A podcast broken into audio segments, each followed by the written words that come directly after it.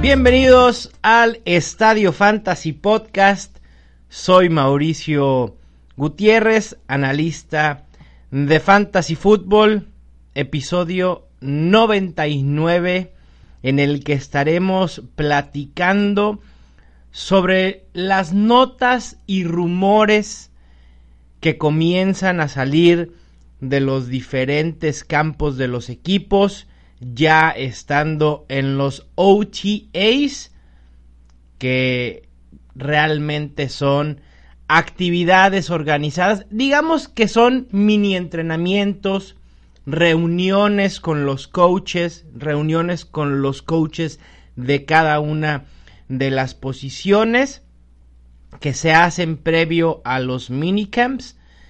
Estas actividades no son obligatorias para los jugadores, la gran mayoría suele asistir, pero son importantes para Fantasy Football porque comienza a surgir información sobre esquemas a utilizar, sobre cómo ciertos coaches estarán utilizando a determinados jugadores y también hay que tener en cuenta que estas notas o esta información hay que recibirla con mesura porque en estos momentos en todos los equipos es puro optimismo, ¿no? ¿Quién va a creer que va a tener una mala temporada? A, los coaches les encantan todos los jugadores que tienen, hablan bien, incluso de jugadores que a lo mejor ni siquiera estarán en el roster final. Pero bueno, nos vamos a enfocar en jugadores que obviamente tendrán impacto fantasy y cómo estas notas o estas declaraciones de coaches van afectando su valor de cara a los drafts que empezaremos a hacer próximamente. Les quiero compartir que estoy bien emocionado porque nuevamente he sido invitado al Scott Fish Bowl, el SFB9 en esta ocasión. Un, para quienes no sepan, uno, una de las ligas más competitivas que existen en todo el espectro del fantasy fútbol a nivel mundial, organizada por Scott Fish, analista en Estados Unidos y lo que hace es reunir a 900 personas en un inmenso torneo de fantasy dividido en ligas de 12 equipos. La mayoría de los participantes somos analistas, otra parte son fans que son eh, elegidos al azar por Scott Fish para participar. Próximamente les estaré dando más información al respecto. El draft comienza el 9 de julio, es un draft lento. Y también comentarles que, bueno, yo estaré haciendo algo similar, pero acá, ¿no? Para el sur. Y para la gente latina también en Estados Unidos, por supuesto.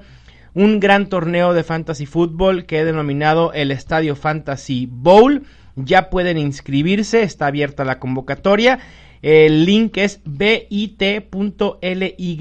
diagonal EF Bowl 2019. Ahí llenan el formulario y con eso estarán eh, pues no asegurando su invitación al torneo, les voy a ser muy sincero, mucho depende de cuántos de cuántas inscripciones eh, lleguen, todavía no he decidido cuántas ligas voy a organizar, pero bueno, esos detalles también los, los compartiré más adelante. Comenzamos pues con las notas que han salido de los OTAs. Ayer y hoy varios equipos ya comienzan su minicamp, que esos sí son obligatorios y si no si un jugador no participa o no se presenta a estos minicamps, entonces comienzan a ser multados por los equipos. En el episodio de hoy realmente vamos a hablar de lo que sucedió gran parte de la semana pasada y el fin de semana. Comienzo con Tevin Coleman, el corredor de San Francisco, favorito para ser líder en toques. Jerick McKinnon no ha podido participar, todavía sigue lidiando con la recuperación de su lesión del año pasado. Tampoco han estado Matt Brida y Raheem Mustard. La versatilidad de Tevin Coleman también es un punto a su favor. Incluso ha sido ya alineado en estos OTAs como wide receiver. Me parece que la situación del ataque terrestre de San Francisco será muy complicado y lo mejor será evitar a cualquiera de estos jugadores, ya sea Jerick McKinnon, a Tevin Coleman. Sobre todo creo que Tevin Coleman porque es el que está siendo seleccionado mucho más alto.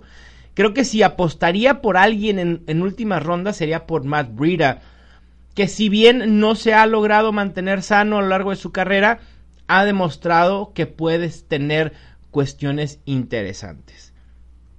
Otro del que se ha hablado mucho es Miles Sanders, el novato corredor de Filadelfia. Tiene una lesión en el tendón de la corva y le ha impedido participar en estas actividades. Según el coach Peterson, solo están siendo precavidos con el novato. Parece que puede estar listo en el campo de entrenamiento. Hoy por hoy sigue siendo mi favorito para ser en, líder en toques y hacerse de la titularidad tarde o temprano de ese backfield. Siguiendo con corredores, Kerrion Johnson de Detroit, bien interesante lo que declaró el coordinador ofensivo Darrell Bevel, confirmó que la ofensiva de los Lions se centrará en el ataque terrestre y lo mejor de todo es que sí le creo afirmó que pretenden ser un equipo físico y utilizar principalmente la carrera y obviamente esto le va a dar un boost al valor de Kerrion Johnson. Yo espero que su ADP no suba tanto en los próximos meses. Por ahora está siendo seleccionado en el rango de running back 18 a 23, lo cual me encanta porque creo que puede retribuir mucho más valor que eso. De las semanas 3 a, las, a la 11, hay que recordar que Kerrion Johnson el año pasado se perdió las últimas 6 semanas por lesión. Fue el running back 12 en toques con 129. Fue el running back 19 en toques por juego con 16.1. Y running back 19 en puntos fantasy con toque por, con 0.75 de entre los running backs con al menos 90 toques. Para muchos les asusta la llegada de CJ Anderson. Para mí realmente no le quita tanto valor. Actualmente lo tengo como mi running back. Lo tenía como running back 19, pero sinceramente lo he subido un poco, ¿eh? Y actualmente lo tengo como mi running back 15. Así que a su ADP actual es un gran, gran valor. Hablando de otro running back, qué complicado, ¿no? La situación de Todd Gurley. Como era de esperarse, no está participando en las actividades grupales. Según el coach McVay, esta fue una decisión tomada entre el jugador y el equipo. Y es un hecho que no van a apresurar a Todd Gurley. Un jugador de la calidad de Todd Gurley, que además sabe el esquema ofensivo de los Rams casi a ciegas. Me parece que no hay manera de apresurarlo para que entrene. Y me parece que tampoco va a haber esa urgencia de que juegue en la pretemporada. Así que probablemente a Todd Gurley ni siquiera lo veamos jugar un solo snap en la pretemporada, lo que va a añadir más incertidumbre a Todd Gurley. Hoy por hoy elegir a Todd Gurley implica un riesgo mayúsculo porque no hay información veraz sobre qué le pasa en la rodilla, sobre su estatus. Los Rams nos dicen, va bien, pero los Rams también nos dijeron en los playoffs el año pasado que Todd Gurley no había jugado por cuestiones de cómo se desarrollaban los juegos. Y eso fue una mentira total, porque sabemos que Todd Gurley sí estaba lesionado. Así que, hoy por hoy, y a su ADP actual, Todd Gurley 1.09 a finales de primera ronda como running back 7, no gracias. Incluso si me llegara a encontrar a Todd Gurley en segunda ronda, tampoco me arriesgaría en estos momentos. Seguramente Todd Gurley no va a estar en casi ninguno de mis equipos fantasy. Quizás si me lo llego a encontrar en tercera ronda, ahí pudiera asumir el riesgo. Es imposible y, te pones en una situación bastante en desventaja cuando haces estos picks en tus primeras dos rondas que conllevan tanto riesgo.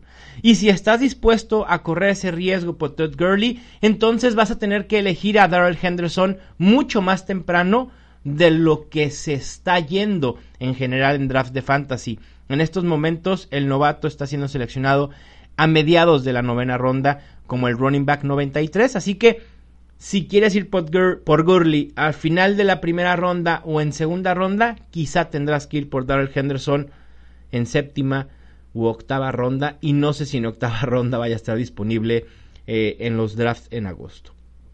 Siguiendo con los running backs, mucha información de los running backs me estoy percatando. Ronald Jones de Tampa Bay, el quarterback Jameis Winston, declaró que ve al corredor mucho más cómodo, confiado y con menos presión que el año pasado. Probablemente su valor eh, subió al con el hecho de que Tampa Bay no seleccionara a ningún running back en el draft. No hay que olvidar que Ronald Jones, a pesar de la debacle que tuvo el año pasado, a ver, era su primer año. No todos los corredores novatos cuajan como un Saquon Barkley, como un Alvin Camara, como un Philip Lindsay, que también lo de Philip Lindsay y Alvin Camara han sido excepciones a la regla. No, o sea, los Christian, eh, Christian McCaffrey, los Saquon Barkley, los Ezekiel Elliott, suelen ser los seleccionados en primera ronda. Ronald Jones fue seleccionado en segunda ronda, jugó muy mal y Peyton Barber se hizo de la titularidad en Tampa Bay, pero este año pudiera ser que Ronald Jones con una buena pretemporada empiece a quitarle acarreos a Peyton Barber y eventualmente la titularidad. Para mí es uno de los candidatos a ser revelación en fantasy fútbol. Puede ser. Tómenlo como un sleeper si quieren o como un jugador infravalorado en estos momentos. Pasando a un tight end, Trey Burton se sometió a una cirugía de hernia deportiva, se perdió los OTAs, pero se espera que esté listo para el campo de entrenamiento. Actualmente es mi tight end 11 en rankings con potencial para más. Ya en su segundo año con Mitch Trubisky en la ofensiva de Matt Nagy. Creo que los Bears pueden tener algo interesante y Trey Burton sin duda parece un tight end top 12. Deonta Foreman, el running back de Houston, declaró que se siente totalmente recuperado de su lesión del tendón de Aquiles sufrida a final del 2017 y que le costó perderse todo el 2018 me sorprendió que los Texans no se movieran ni en agencia libre ni en el draft para hacerse de un running back. Lamar Miller es sólido y parece que él tendrá el rol principal, pero tampoco es nada espectacular, ¿eh? No nos sorprenda si Deonta Foreman estando sano comienza a quitarle acarreos y forzar un ataque terrestre por comité. Hay que esperar a ver cómo se desarrolla esto durante el campo de entrenamiento y la pretemporada. Un coreback, noticias de coreback. Lamar Jackson, el coreback de los Ravens, el dueño del equipo comentó a los abonados, ya saben, ¿no? Que en estas reuniones de gente que compra sus abonos de temporada, les dan un pues un tour por las instalaciones eh, donde entrenan los equipos, se entrevistan con eh, los dueños, con los coaches, etcétera. Y bueno, el dueño les comentó que no esperen que el coreback corra 20 veces por juego. El año pasado Lamar Jackson promedió 17 acarreos en sus 7 juegos como titular. Lo que es más impresionante es que casi el 85% de las carreras o de los acarreos de Lamar Jackson el año pasado fueron diseñados. O sea, no fueron porque se rompió la jugada y tuvo que correr por su vida. No, fueron diseñados por los coordinadores ofensivos y por el head coach. Los Ravens es un hecho que se enfocarán en el ataque terrestre con Mark Ingram y también con Lamar Jackson. Me parece que la pretemporada será clave para saber a ciencia cierta cómo los Ravens pretenden utilizar su esquema con Lamar Jackson. Actualmente lo tengo como mi coreback número 15 en rankings por ese potencial de que puede generar puntos fantasy por tierra. Hablando de uno de mis jugadores y corredores favoritos de toda la vida, David Johnson, running back de los Cardinals. La esperanza que tiene es volver al nivel mostrado en 2016 y yo también tengo eh, puesta mi esperanza en eso. Una temporada de mil yardas por tierra y mil yardas por aire sigue siendo uno de sus principales objetivos. Él cree que ahora con el nuevo coach en Arizona va a ser más utilizado en el juego aéreo. Por favor, esto es necesario. Si tienes a David Johnson en tu equipo, lo tienes que utilizar de mil maneras posibles porque es uno de los jugadores más versátiles que existen. Corre bien, ve bien los huecos, eh, puede esquivar tacleadas, puede atrapar pases, puede ganar yardas después de la recepción, lo hace todo. Si vimos la gran temporada que tuvo Christian McCaffrey el año pasado, bueno, David Johnson es muy similar.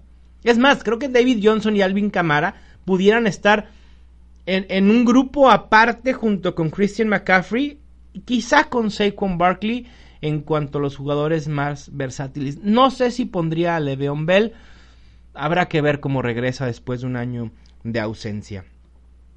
Pero para mí David Johnson va a ser uno de los mejores picks para quienes lo encuentren en la mitad o la parte final de la primera ronda de sus drafts de fantasy football. Actualmente es mi running back 5 en los rankings de Estadio Fantasy.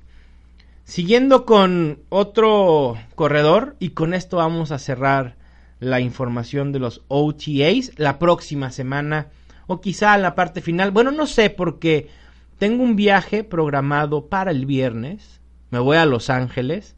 Puede que exista algo o no que tenga que ver con fantasy fútbol. Todavía no me lo han confirmado, así que esperen sorpresas a lo mejor en mis redes sociales.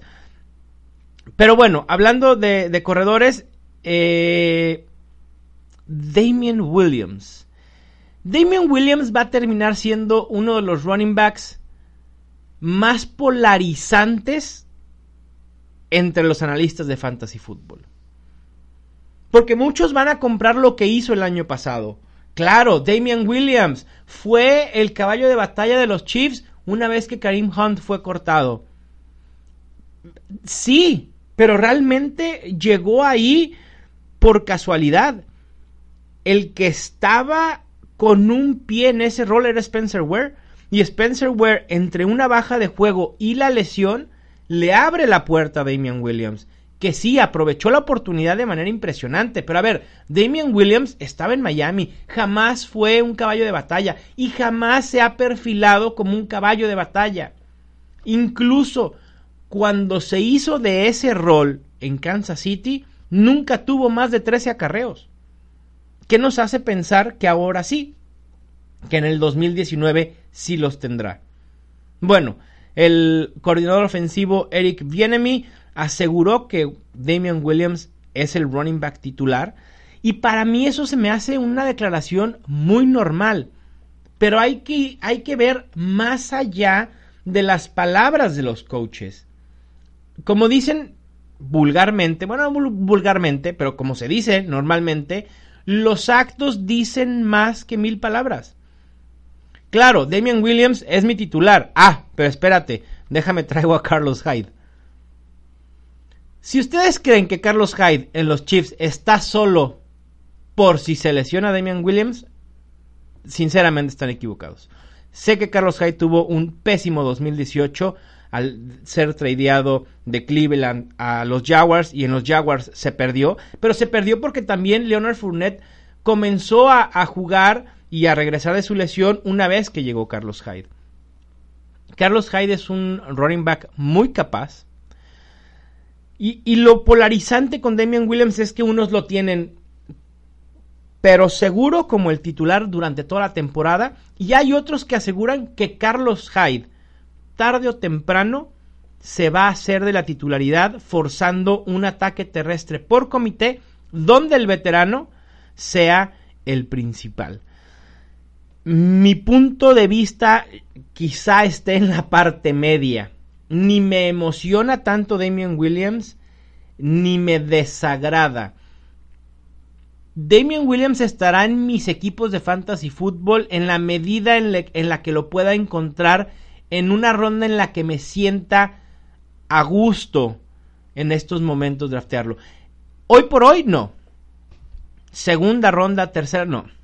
Para nada. No, a ese valor no me gusta Damian Williams. Porque creo que sí existe el riesgo. Quizá no de que Carlos Hyde se convierta en el principal, pero sí que Carlos Hyde le quite a lo mejor un 30, 35, 40% de los acarreos. Y peor aún, los acarreos en zona roja y los acarreos en línea de gol. Lo que serían mucho menos touchdowns de los que tuvo el año pasado Damian Williams. Así que tengan cuidado con este running back de los Chiefs.